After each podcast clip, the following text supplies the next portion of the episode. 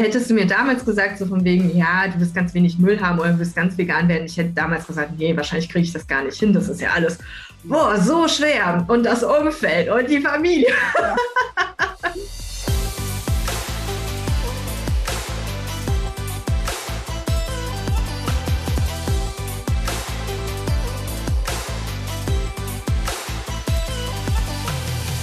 Herzlich willkommen bei Gedankendealer, eurem Format für das Dealen mit inspirierenden Gedanken für die persönliche und berufliche Weiterentwicklung. Mein Name ist Christine und ihr wisst, wir laden Menschen zu uns ein, die mit ihrer Arbeit, mit ihrem Wissen die Welt ein bisschen schöner, ein bisschen fairer und überhaupt angenehmer machen. Und genau in dieses Tja, Raster, Beuteschema ist vielleicht das falsche Wort, aber genau in dieses Profil passt unsere heutige Gästin, Shia Su. Vielleicht kennt ihr sie. Sie ist sehr, sehr aktiv, was das Thema Nachhaltigkeit angeht. Sie ist Nachhaltigkeitsexpertin. Sie ist auch Autorin des Buches Zero Waste und sie selber bezeichnet sich, wenn ich das richtig gelesen habe, als Vegan Zero Waste Nerd. Und ich glaube, das beschreibt es auch zumindest als Außenblick von mir ganz gut, denn du bist wirklich sehr leidenschaftlich, was das Thema angeht, unterwegs und lebst es auch in deinem eigenen Leben sehr, sehr stark und ja, wirklich aus tiefstem Herzen. Von daher sage ich ganz, ganz herzlich willkommen, liebe Shia. Schön, dass du dir Zeit genommen hast und wir einfach von dir Inspiration bekommen. Ja, danke, dass ich dabei sein darf freue mich total.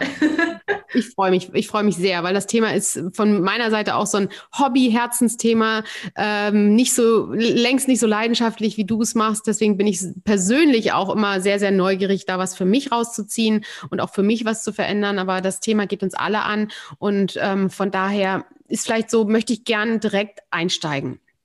Ähm, wir haben so kurz vor den Wahlen, also wir nehmen die Aufzeichnung gerade am 7.9.2021 auf und äh, wir wissen alle, dass was passieren muss. Äh, manche vielleicht wollen es nicht akzeptieren, ja, müssen wir auch ganz klar sagen. Ähm, was sagst du so, was ist eigentlich unser größter Hebel im Alltag, wo wir was verändern können? Ich würde sagen, es ist, also ich versuche es immer so aus zwei Perspektiven ja. zu betrachten. Das erste ist halt, was sind die größten Hebel, so absolut gesehen? Und das zweite ist, was ist das, was ich in meinem Leben machen kann. Weil ich mhm. denke, es gibt so die absoluten großen Hebel, aber die sind ja nicht unbedingt was, wo wir was immer dran machen können.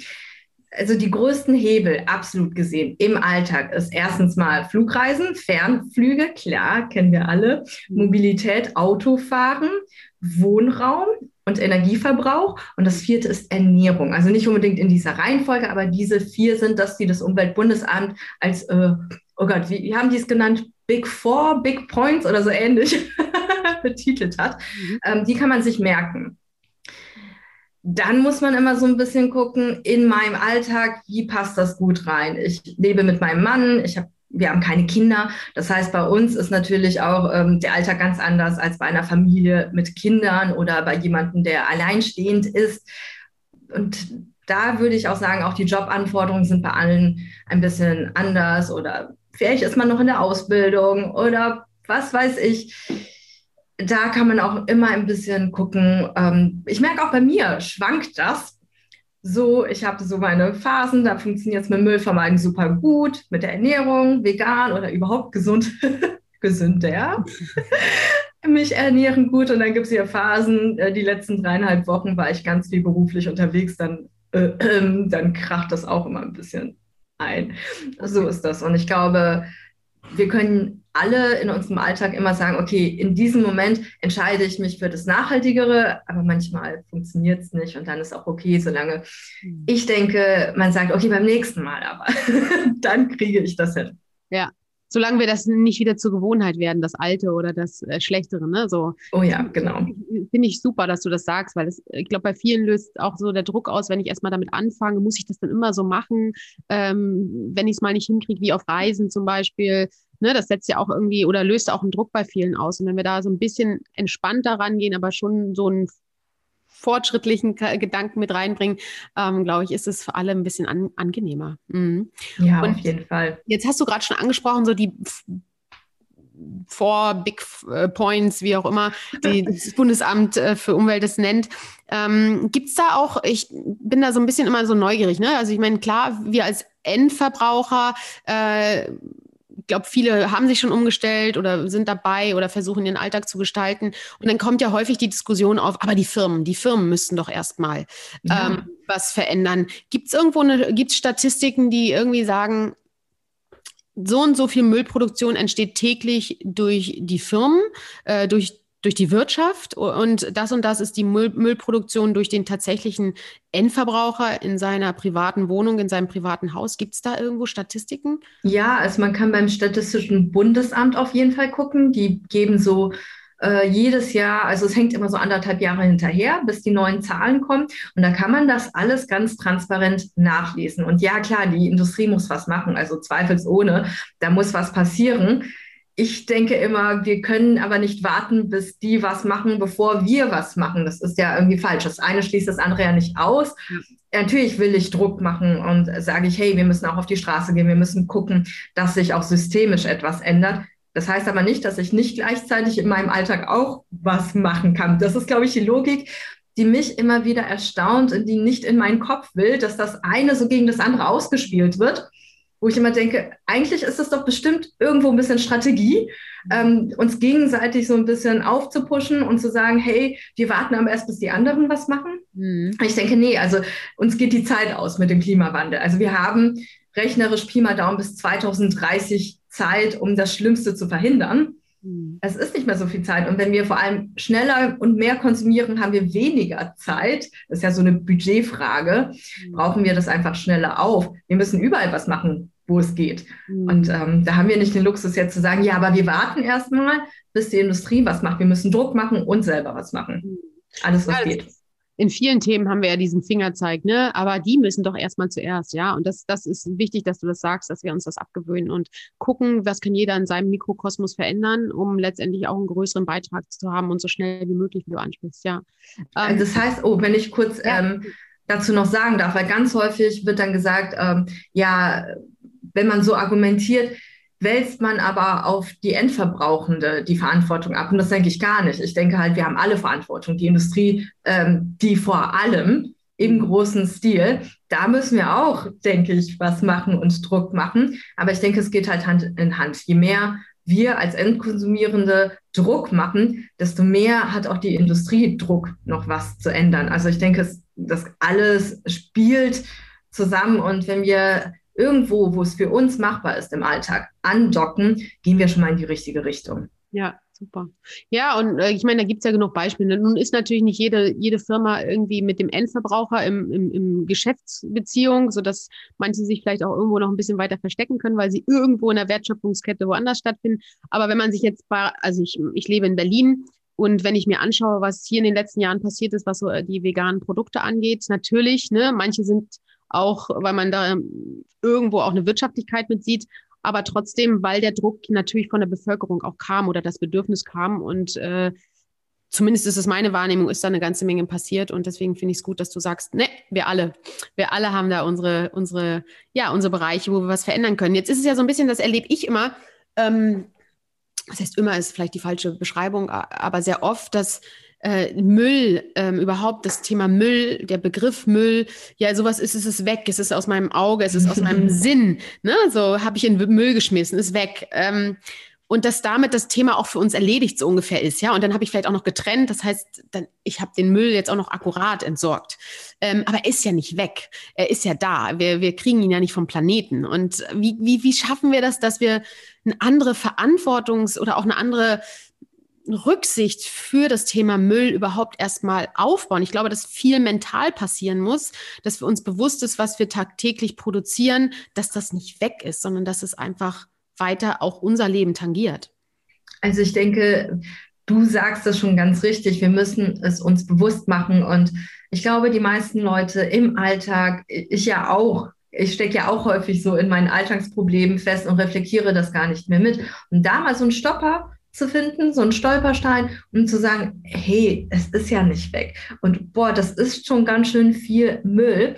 Also da gibt es einen kleinen Trick, ähm, den ich für viele Leute immer habe, wenn ich sage, wenn du wissen willst, wie viel Müll du machst, äh, räum alle Mülleimer weg, bis auf einen. Den stell irgendwo hin, wo es ganz umständlich ist zu Hause. Und dann merkst du, wie viel Müll du machst. Weil du erstmal alles dort sammeln musst. Mhm. Von mir aus auch getrennt. Ja. Aber du musst immer, weiß ich nicht, zum Balkon laufen, auch wenn es regnet. Und dann merkst du, wie viel das ist.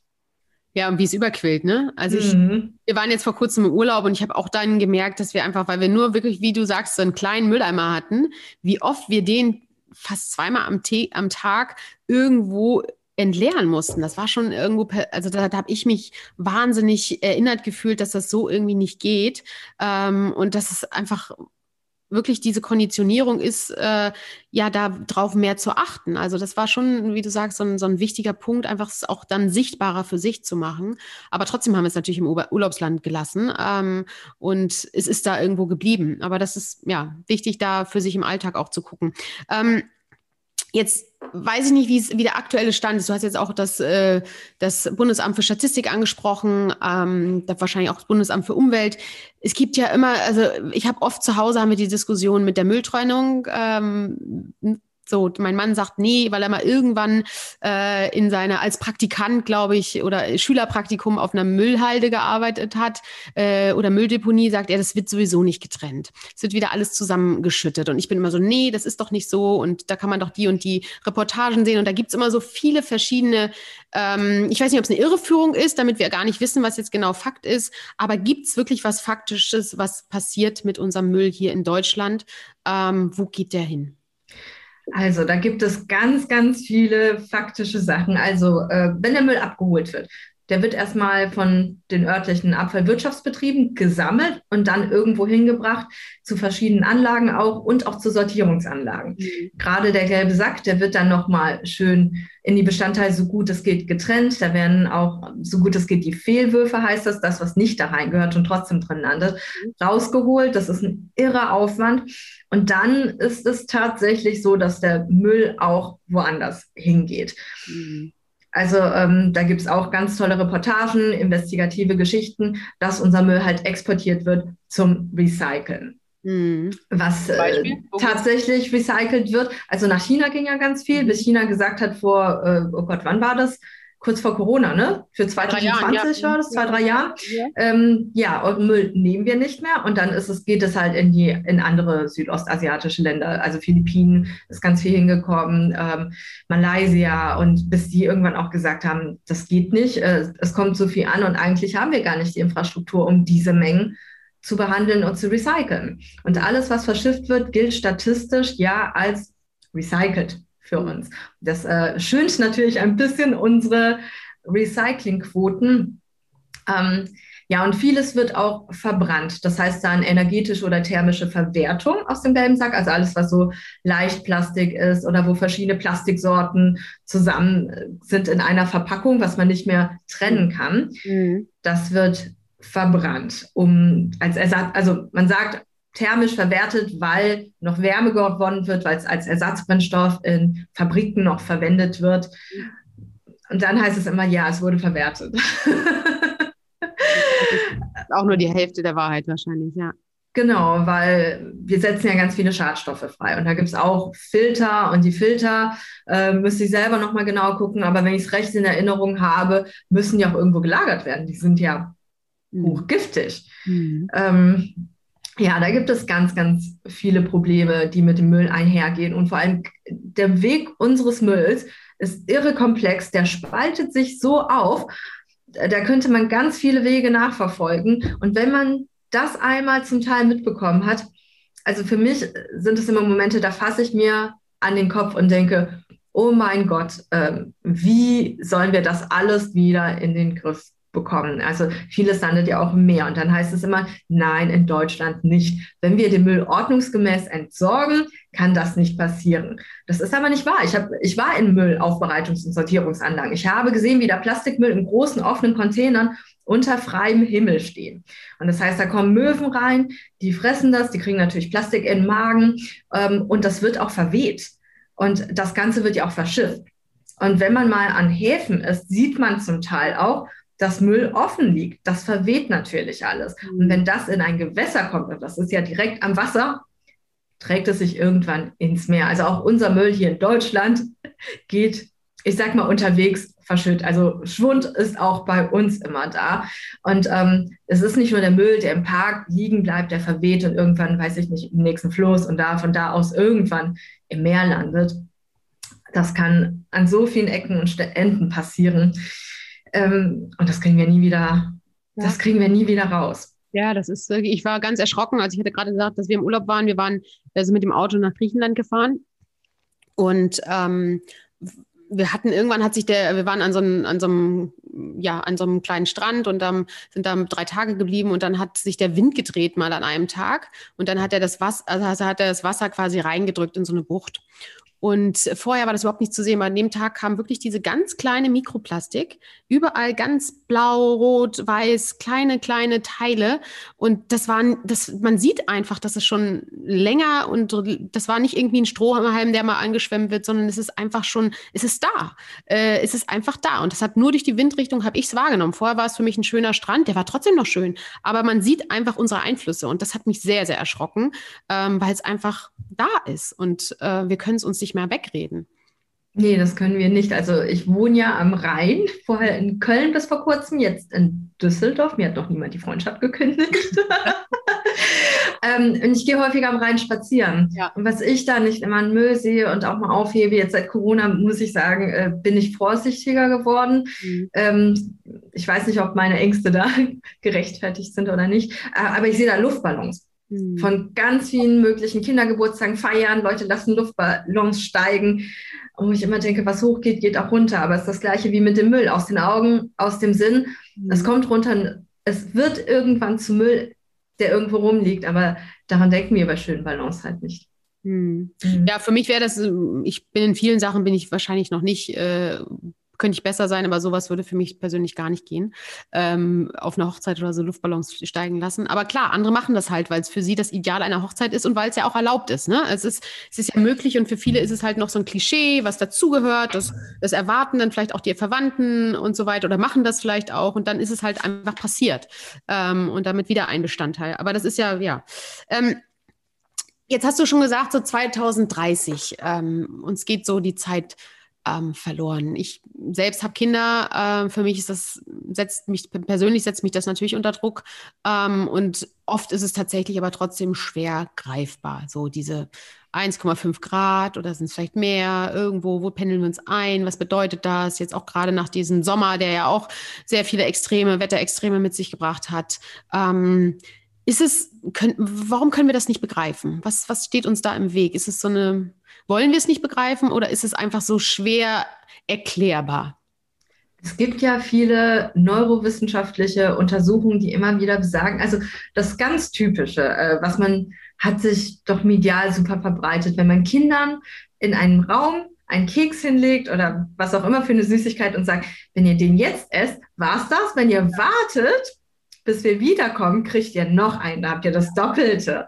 Ja. Und äh, da wird ja immer gezeigt, dass äh, in der Regel die Kinder nicht diese Geduld haben und dass so eine direkte, sofortige Belohnung einfach für uns neurologisch gesehen mhm. wertvoller ist und greifbarer als so irgendwann in der Zukunft. Ähm, das können wir nicht so richtig greifen. Ich denke häufig, es ist das Gleiche und ich denke auch, je blöd gesagt, je älter wir werden, desto mehr lassen wir uns in so einen Alltag reinschwemmen und ähm, sind da einfach drin, lassen uns mitspülen, haben unsere tagtäglichen Sorgen und Sachen und den Stress, den wir alle haben. Und oh mein Gott, ich muss jetzt noch einkaufen. Oh mein Gott, ich muss das noch machen. Und, und ich glaube, da kommen wir gar nicht so leicht raus, einen Schritt zurückzugehen und zu sagen, nee, stopp mal, was, was heißt das eigentlich für mich, für uns alle in zehn Jahren, in 20? Jahren. Das ist zu abstrakt, das ist zu weit weg. Und dann denkt man, oh, aber heute, jetzt, ich habe so hart gearbeitet, jetzt möchte ich aber mein Eis. Mhm. Und dann halt auch im Becher, weil ich habe keine Lust auf die Waffel. Mhm. Ja, ja, das ist ein ganz wichtiger Punkt, dieses, diese Direktbefriedigung. Ne? So, mhm. mh, anstatt das irgendwann später als Anteil für den Impact dabei zu sein. Ne? Es ist ja dann immer nur, wenn ich jetzt mir das Eis nicht kaufe mit der, mit der Plastiktüte, weil ich vielleicht zu Hause noch ein stehen habe, was äh, in einem großen Kanister ist oder so, äh, dann spare ich ja Müll, wenn ich es nicht kaufe. Aber in dem Moment habe ich halt Bock aufs Eis und da ist es dann halt, ja, wie du sagst, ähm, der Effekt, den ich gleich habe durch die Befriedigung. Das natürlich steht uns ein bisschen im Weg. Ähm, Gibt es, erlebst du, erlebst du Menschen, die da was hat denen geholfen, dass sie viel aktiver sind? Ähm, ich glaube, du hattest auf deiner Website, habe ich auch gesehen, es gibt diesen Glücksatlas, äh, der, ich weiß nicht, ob das noch aktuell ist, ich glaube, ich habe irgendwo da, das nachhaltig Leben zufriedener und glücklicher macht, weil durch unser Engagement, weil wir einen Beitrag haben. Ähm, wie kann man das anderen schmackhaft machen? Also erstmal der Glücksatlas ist eine tatsächlich repräsentative Studie zu dem, zu Glück zu unserem Glück äh, kommt, glaube ich, jedes Jahr raus, immer unter einem bestimmten Thema. Und da haben die sich soziales und ökologisches Engagement angeguckt vor pff, zwei, drei Jahren. Und das war so interessant, weil Menschen, die sich politisch oder sozial engagieren, sind glücklicher. Mhm. Und ich denke, da man muss ein bisschen sich selber und das eigene Gehirn vielleicht austricksen, um zu sagen, hey, was ist, wenn ich diese Sachen, die für die Zukunft gut sind, mit etwas verbinde, was mich heute glücklich macht. Mhm. Und ähm, manchmal muss man da ein bisschen stumpf sein. Ich habe angefangen, in dem einen Bioladen jede Woche samstags einzukaufen, und zwar unverpackt, die waren ganz lieb und die eigenen Dosen mitzubringen und eine Gewohnheit draus zu machen, weil ich vorher Kraut und Rüben, also ich bin nicht, äh, Haushalt ist nicht mein Ding und ich hasse es, einkaufen zu gehen und das ist bei uns deswegen immer, mein Mann auch, wo er der deutlich ordentlichere ist von uns beiden. Aber ähm, das ist immer so, so Nachgedanke und dann, oh mein Gott, jetzt ist schon wieder äh, alles am Brennen und jetzt müssen wir einkaufen, jetzt müssen wir das.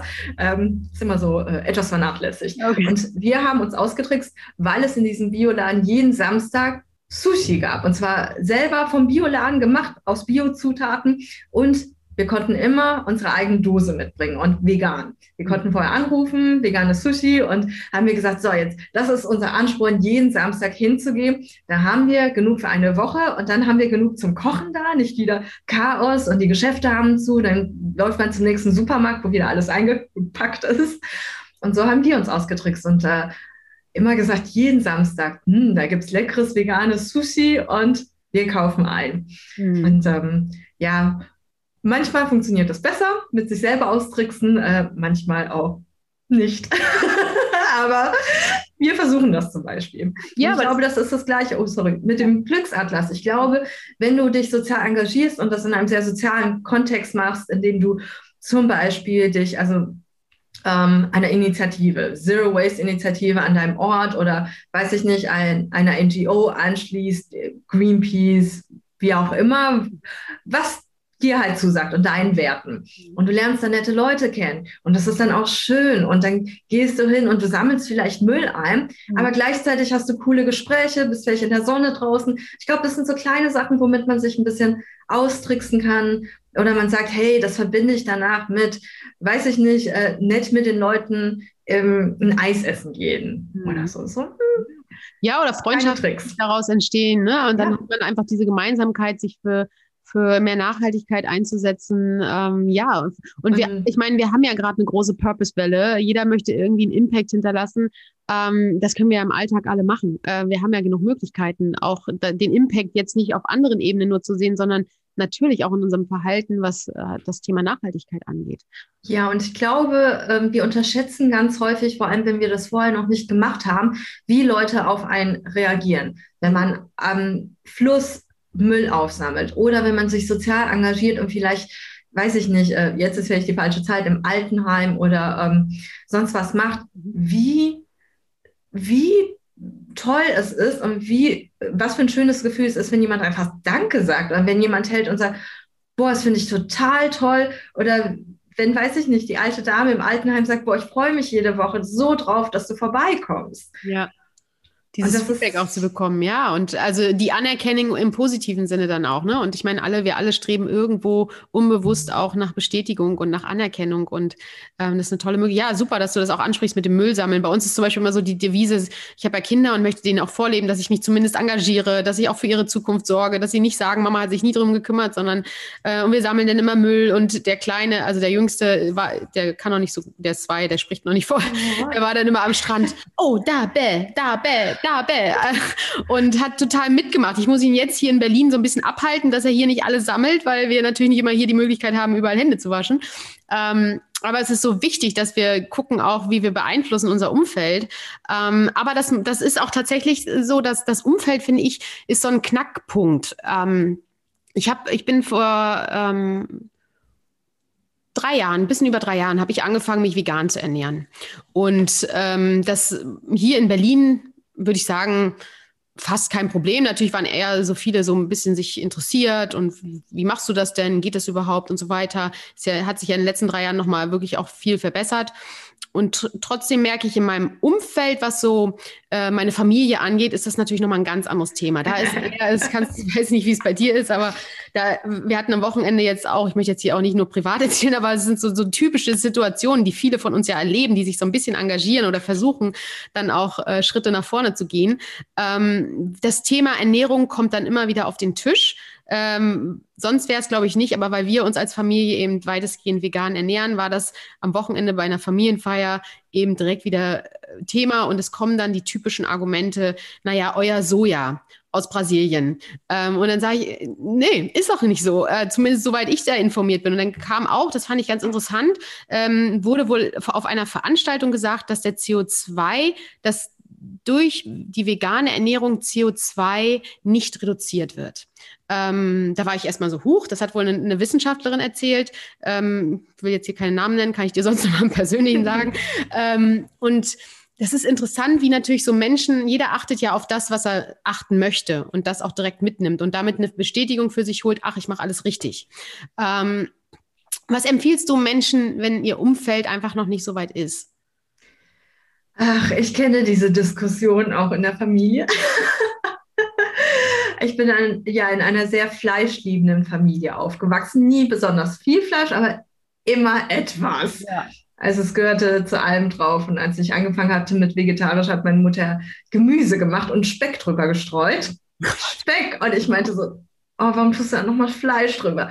Ach, das ist kein Fleisch. Wie? Ich weiß doch gar nicht, wie ich da Geschmack dran kriege. Das ist Gewürz. Sehr gut, ja. Ist schon gar kein Fleisch mehr, zählt gar nicht mehr. Das ist Gewürz, ja genau. Ähm, deswegen kenne ich das.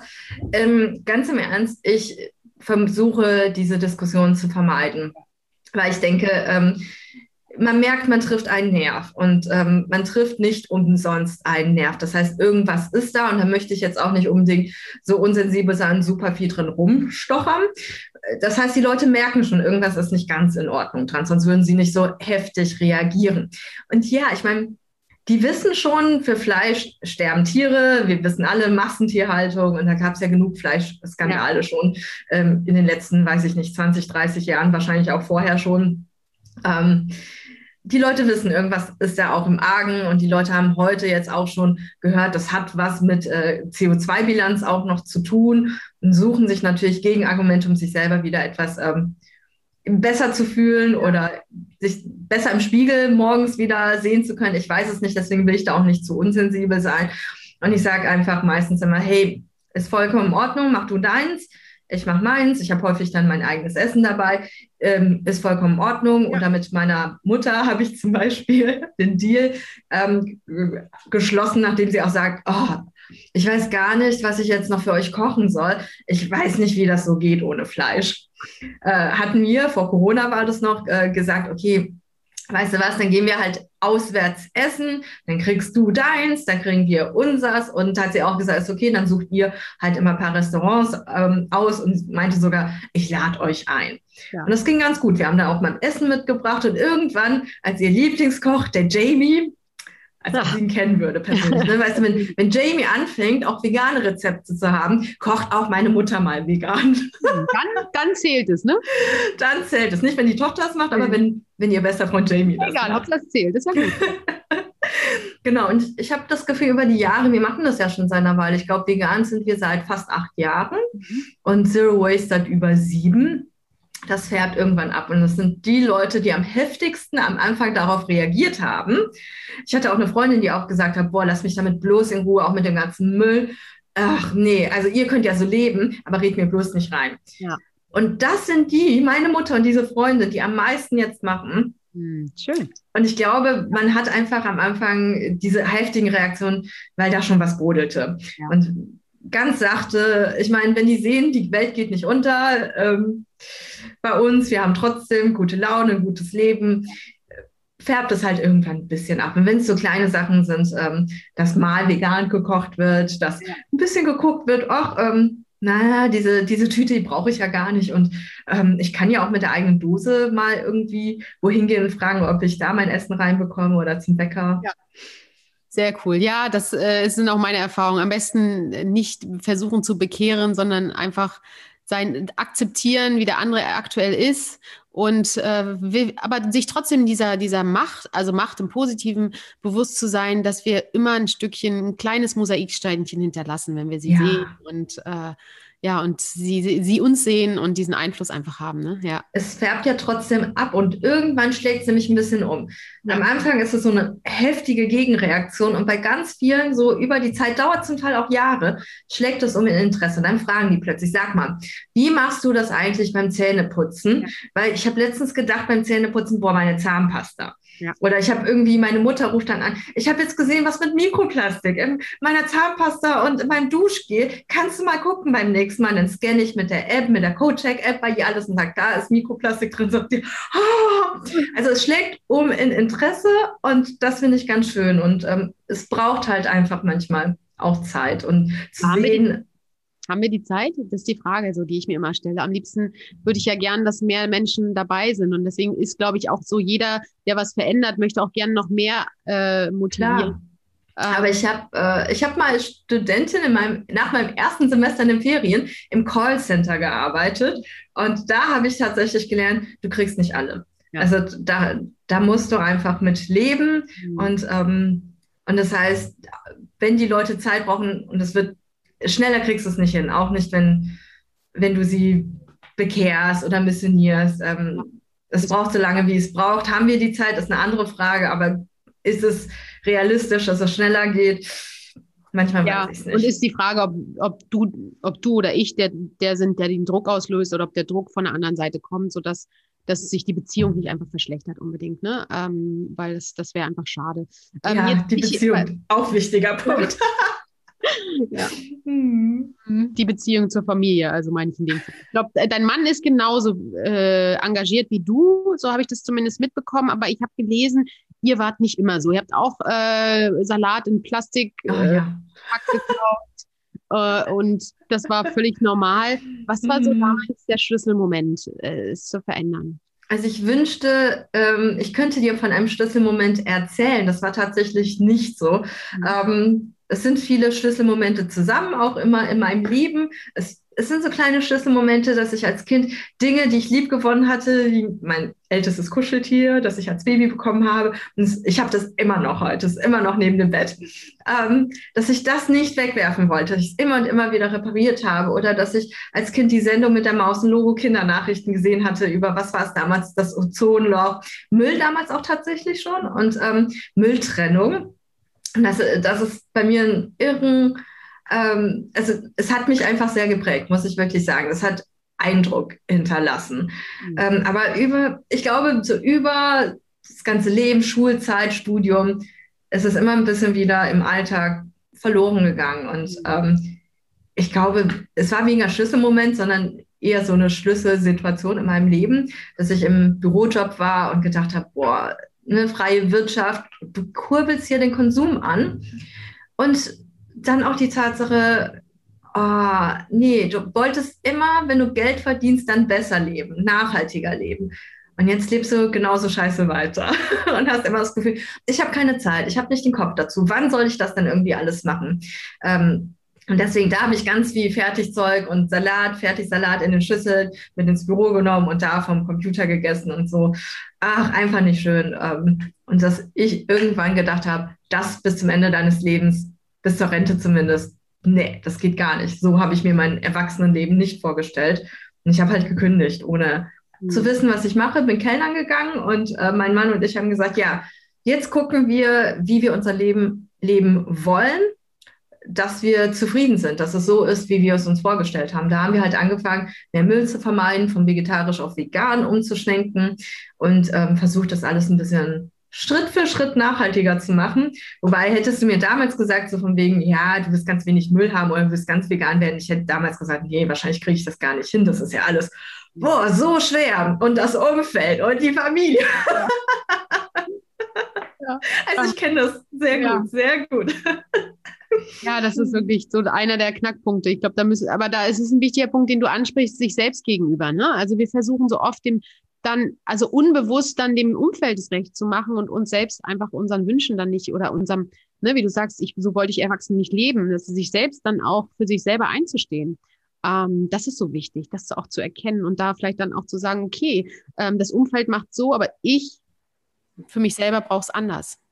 Ja, ich glaube, es dauert auch sehr lange, da hinzukommen. Also ja. bei mir zumindest, mir das einzugestehen, weil man denkt schon dann so, boah, was ist denn an mir verkehrt, dass ich unzufrieden bin oder so? Ne? Oder ist es richtig, was ich möchte? Und ich glaube, die Zweifel, die hat man immer. Ja, ja, ja. Ja, die sind ja auch gut, um es vielleicht nochmal zu überlegter anzugehen. Ne? Also, solange sie uns nicht aufhalten, die Zweifel, können wir auch manchmal dankbar sein in vielen Stellen dass sie uns helfen, nochmal tiefer nachzudenken, wie können wir es vielleicht noch geschickter machen, ähm, bloß uns nicht abhalten lassen. Ähm, jetzt ist so ähm, Nachhaltigkeit leben nicht nur politisch, hoffentlich, ich bitte, das ist wichtig in drei Wochen. Ich hoffe, dass alle Parteien springen, also fast alle Parteien springen ja so ein bisschen auf dem Thema jetzt gerade aufgefühlt, ähm, was hoffentlich dann auch, wer auch immer es dann wird, ähm, in der Umsetzung ist. Ähm, jetzt haben wir aber schon zum Anfang gesagt, ähm, wir alle können was tun. Was sagst du denn so? Jetzt hast du gesagt, natürlich ist individuell, ob der jemand ein Lehrling ist oder ob er vielleicht eine Familie miternährt. Aber gibt es so deine Top 5 oder Top 10, wo du sagst, oh, bitte, bitte, guck doch mal, ob ihr da was verändern könnt. Ab morgen, ab heute. Ich denke, es ist super, super individuell. Ich meine, ich denke natürlich, ah, am größten Impact hat man, wenn man nicht fliegt. Mhm. Punkt. Ne? Ähm, ja, da habe ich auch regelmäßig so mit, ich sag mal, meinem Umfeld, vor allem vor Corona, Diskussionen gehabt, auch mit ähm, Freunden, die sehr viel beruflich auch unterwegs sind und ähm, auch sagen, ja, ich gucke schon nach einem anderen Job, weil es eben auch äh, sehr, sehr anstrengend natürlich ist, ja. beruflich so viel unterwegs zu sein, dann Fernreisen zu haben und so und Jetlag. Aber ähm, so einfach ist es jetzt nicht, da rauszukommen. Mhm. Und das kann ich auch total verstehen. Und ich kann auch verstehen, dass Leute sagen, ja, ähm, also zum Beispiel bei mir mit meinem Migrationshintergrund fast meine gesamte Familie sonst lebt in Taiwan. Ich war das letzte Mal 2013 da. Ähm, ja, es ist natürlich ähm, was anderes, wenn du Familie woanders hast. Ja. Aber ich denke halt auch, auch da müssen wir verantwortungsbewusst mit umgehen. Und gerade jetzt mit neuer Technologie, ich, ach, ich, ich sage nicht, dass es das ersetzt, um Gottes Willen, das haben wir jetzt ja auch mit Corona gesehen, aber ich denke, weniger ist mehr und bewusster und die Zeit mehr genießen und uns klar machen, einige Dinge sind Luxus und andere Dinge sind überlebenswichtig. Mhm. Und ich glaube, mal zu gucken, klar, eine Fernreise ist ein Luxus, auch wenn man Familie woanders hat. Ähm, es tut mir im Herzen weh, das zu sagen, weil ich das selber kenne. Aber eine Zukunft zu haben, dass nicht alles vor die Hunde geht und dass wir Menschen selber Lebensraum haben, das ist nun mal eine Frage vom, von einer Lebensgrundlage. Also ähm, die Sachen ein bisschen in der Perspektive sehen, wie du auch am Anfang gesagt hast mit dem Müll. Ich glaube, wir brauchen ein Bewusstsein. Und ich glaube, wir müssen das im Kopf einmal ein bisschen sacken lassen, so ein Mindset-Shift haben. Zudem, klar, es ist wichtig und in diesem Moment fühlt es sich an, wie es geht nicht anders, ich brauche das. Aber das andere ist vielleicht irgendwann überlebenswichtig. Mhm. Und ähm, da ein bisschen abwägen. Mhm, ja. Aber es ist, äh, es ist nicht einfach. Und ich denke, es ist so individuell, was jede Person machen kann. Also mit Familie ist vieles sicherlich schwieriger, was gerade äh, Timing angeht, ne? weil ich merke manchmal, wenn ich sehr eng getaktet bin beruflich, ähm, dass es mit Müll vermeiden und vegan gar nicht so einfach ist. So. Mhm. Und dann bin ich irgendwo auf dem Land in der Pampa.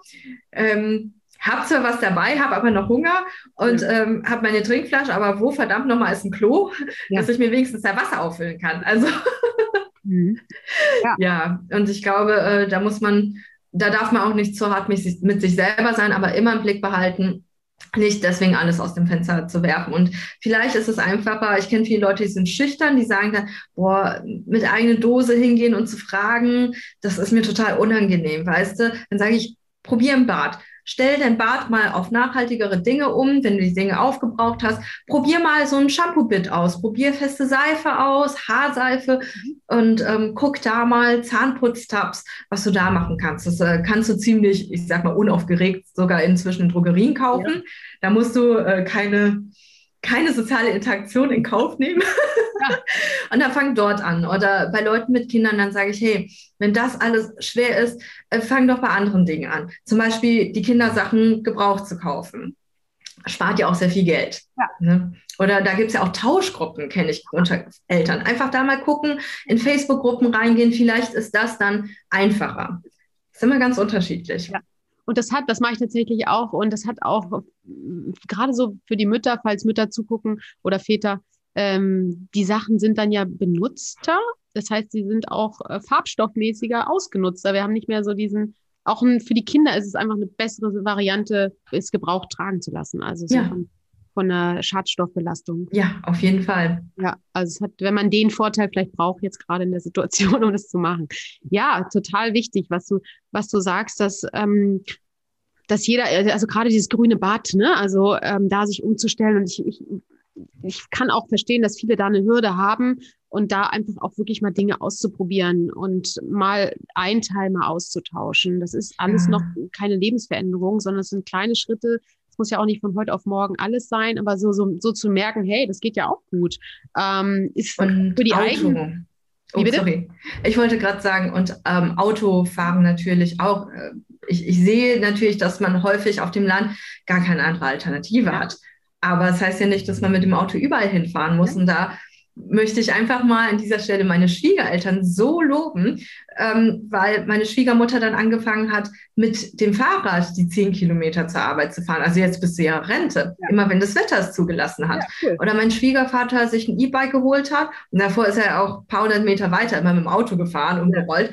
Und jetzt äh, mit dem E-Bike kriegt, kriegt er es auch körperlich hin, sagt halt, meine Güte, zur Eisdiele oder mal zum Bäcker da muss ich ja nicht mit dem Auto fahren, ja. aber äh, das kriege ich auch mit dem Fahrrad hin. Aber klar, wenn ich dann irgendwo in die nächste Stadt muss, um was zu kaufen, da nehme ich das Auto. Und ich glaube, auch da können wir in kleinen Dingen mhm. viel, viel bewirken.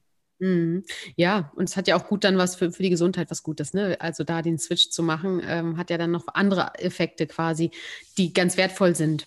Ähm, ja, also ich, ich glaube, da waren so viele Tipps bei. Ich würde es gern, ganz gern so ein bisschen sacken lassen, dass äh, jeder da mal so ein Stück weit guckt, wie kann er, was kann er da für sich verändern oder, ne, oder erweitern. Viele sind ja bei dem einen oder anderen Punkt vielleicht schon einige Schritte weiter, um ja, da einfach dran zu bleiben. Jetzt hast du, äh, glaube ich, demnächst kommt, glaube ich, bei dir beim WDR eine Nachhaltigkeitsreportage, habe ich gehört. Äh, ich glaube, jetzt bald. Kannst du uns da mal erzählen, was uns da, für wen das das Richtige ist oder was wir einfach da mitnehmen können oder was wir da lernen und für uns mitnehmen können? Also das ist jetzt natürlich auch, also ich sag mal an AnfängerInnen und auch Menschen, die etwas fortgeschrittener sind, gerichtet. Das sind drei Folgen erstmal am 15. Oktober, dann 22. und dann 29. immer um 18.15 Uhr im WDR. Gehört zur Servicezeitfamilie und da darf ich als Reporterin unterwegs sein. Und ich besuche tolle Menschen, die versuchen, es besser zu machen. Aber eben, wo es ja auch nicht immer glatt läuft, ne? seien wir ehrlich. Passiert halt auch mal. Aber da ein bisschen mit dem mitzugehen, ein bisschen hinter die Kulissen zu gucken, ähm, und eben auch noch ein paar Tipps auch äh, einzustreuen für uns alle. Und da gibt es, glaube ich, ähm, wir werden mit einer kontroversen Folge einsteigen, Ernährung. Und ich bin ja vegan und ähm, ich war tatsächlich dann auch auf einem Hof mit, ähm, mit Kühen. Mhm. Die da, und da wurde an einem Tag auch die, also ich war nicht ganz nah dabei, sondern draußen, habe draußen gewartet, wo eine Kuh geschlachtet wurde, was mir natürlich oh, das ist natürlich ja.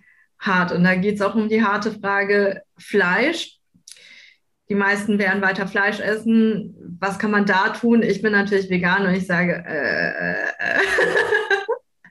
ja, aber ähm, wir stellen auch die harten Fragen und ich muss dann auch ein bisschen. ja, du musst da auch durch ein bisschen Härte durch anscheinend. durch ein bisschen Härte durch und mich auch eben, ähm, weil ich das Gefühl habe, äh, ich ich bin ja auch ein bisschen in einer Nachhaltigkeitsbubble. Ne? Aber ähm, das merke ich dann immer, die Reality-Checks nenne ich das, wenn man dann irgendwie Familie trifft oder halt äh, Freunde aus der Schulzeit, die dann ganz andere Richtung eingeschlagen haben. Und ja, genau, also es wird ganz spannend, es wird, äh, werden ganz viele tolle Menschen auch sein. Und äh, das ist das Schönste dran, dass ich die besuchen kann und äh, gucken kann, ey, was macht ihr denn und was für coole Ideen habt ihr eigentlich, um es besser zu machen? Ja. Was können wir alle da rausziehen und mitnehmen? Ja, cool, weil das, ja, wie du sagst, ist so wichtig, dass man aus seiner Bubble raus, rauskommt, ne? aus, aus allen Seiten. Also sowohl die, die sehr schon nachhaltig sind, auch dann zu verstehen, äh, was, was brauchen vielleicht andere, um noch nachhaltiger zu leben, die eben nicht das Lebenskonzept so machen können, wie wir es machen. Ähm, oder eben andersrum auch die, die den Schritt, die ein oder anderen Schritte noch nicht gegangen sind, zu gucken, weil wie kann ich mich trotzdem inspirieren lassen, ohne jetzt immer zu sagen, nee, nee, das kann ich nicht. Ne? Ähm, schön, klingt super spannend. Ich wünsche dir mega viel Erfolg mit deiner Dokumentation, mit deiner Reportage. Also spannend, dich da auch als Reporterin zu sehen. Ich werde auf jeden Fall einschalten. Dankeschön. Und, liebe Shia, es war mir eine große Ehre und ich bin sehr, sehr dankbar, dass du uns die Zeit geschenkt hast, ähm, denn es ist einfach ein wichtiges Thema, was, was solange sich nicht was ausreichend passiert, wir einfach dranbleiben müssen, ja. Ja, das wird noch eine Aufgabe für uns alle sein. Genau. Ja. Ganz lieben Dank, ja, an dich. Dankeschön für die Einladung und dass ich dabei sein durfte. Genau. Sehr, sehr gern, sehr, sehr gern. Ihr Lieben, Ihr wisst, das Thema ist einfach wichtig. Macht am besten einen Screenshot, teilt es in Social Media. Ähm, Shia ist sehr, sehr engagiert. Gebt den Tipp mit dem WDR, der Dokumentation, vielleicht euren Eltern, Familie, dass die da, die sitzen vielleicht dann genau dann am Fernsehen, ist doch perfekt. Ähm, und sagt, wir, wir alle haben es in der Hand und jeder kann ein Stückchen, jeden kleinen Schritt im Alltag verändern und da einfach vorwärts kommen. Und ganz lieben Dank an euch und macht's gut bis zum nächsten Mal. Tschüss. Tschüss.